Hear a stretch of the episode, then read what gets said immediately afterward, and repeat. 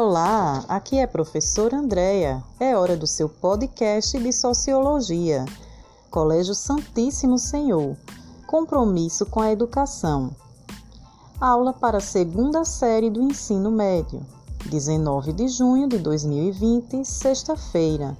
Capítulo 10, páginas 207 e 208.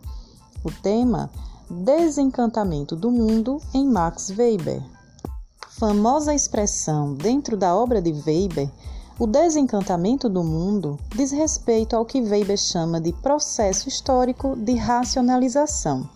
Esse processo atinge o conjunto de atividades sociais, como arte, direito, economia, política, administração e ciência, como também a religião.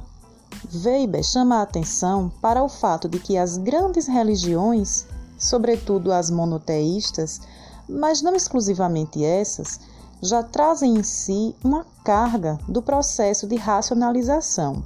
Suas crenças geram uma conduta de vida racional, típica do Ocidente, ao eliminarem progressivamente os elementos mágicos da vida ou da religião de cunho mágico. Por exemplo, o judaísmo, baseado na aliança íntima entre Deus e os homens, leva a uma adoção de comportamento racional, afastando-se de fenômenos mais místicos, ao buscar compreender de forma mais profunda como se dá tal relação entre divindade e humanidade. A própria noção de um Deus único, que não se confunde com a natureza, exige um grau de compreensão maior do que, por exemplo, as religiões animistas. O animismo é uma forma de religião baseada na crença de que espíritos habitam seres vivos e objetos inanimados, por exemplo, árvores, pedras, nuvens e animais. Essas religiões, em geral, incluem a figura do xamã, líder carismático que teria o poder de se comunicar com tais espíritos. Bom, mas esse processo de racionalização aparece de forma mais avançada na ética puritana. Essa ética tem grande investimento intramundano e coloca a fé no trabalho como vocação, a fim de assegurar salvação eterna. Considera que os frutos desse trabalho são sinais de sua eleição divina. Esse puritanismo requer princípios de vida estritos, que conduzem ao ascetismo e que, por sua vez, é um meio eficaz, ainda que involuntário, no plano econômico. Esse rigor moral que fez com que a pessoa eh, tenha baixas despesas ao longo da vida gerou o aumento da poupança, que é essencial para a criação e a acumulação inicial dos investimentos para o desenvolvimento do capitalismo moderno. Lembrando que o puritanismo é uma das expressões do protestantismo, o desencantamento do mundo também significa a retirada da religião como centro da vida social. Refere-se assim à progressiva perda da influência que a ética religiosa exerce no comportamento individual na modernidade.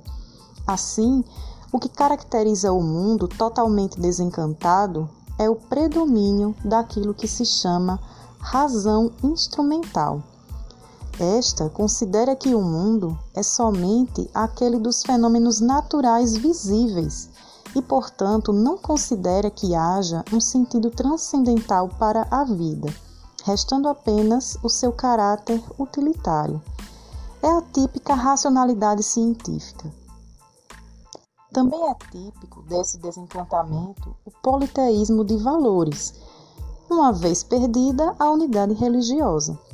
Todavia, a criação desse conceito não objetiva resgatar o poder da religião, mas fazer uma crítica à técnica, que pode ser deslocada para as reflexões sobre a religião. A racionalização para Weber significa, enfim, eficiência técnica e controle, à medida é, em que as sociedades vão ficando cada vez mais complexas e organizadas por meio do cálculo racional. Desse modo, não são levados muito em consideração os sentimentos, a espiritualidade e os valores morais.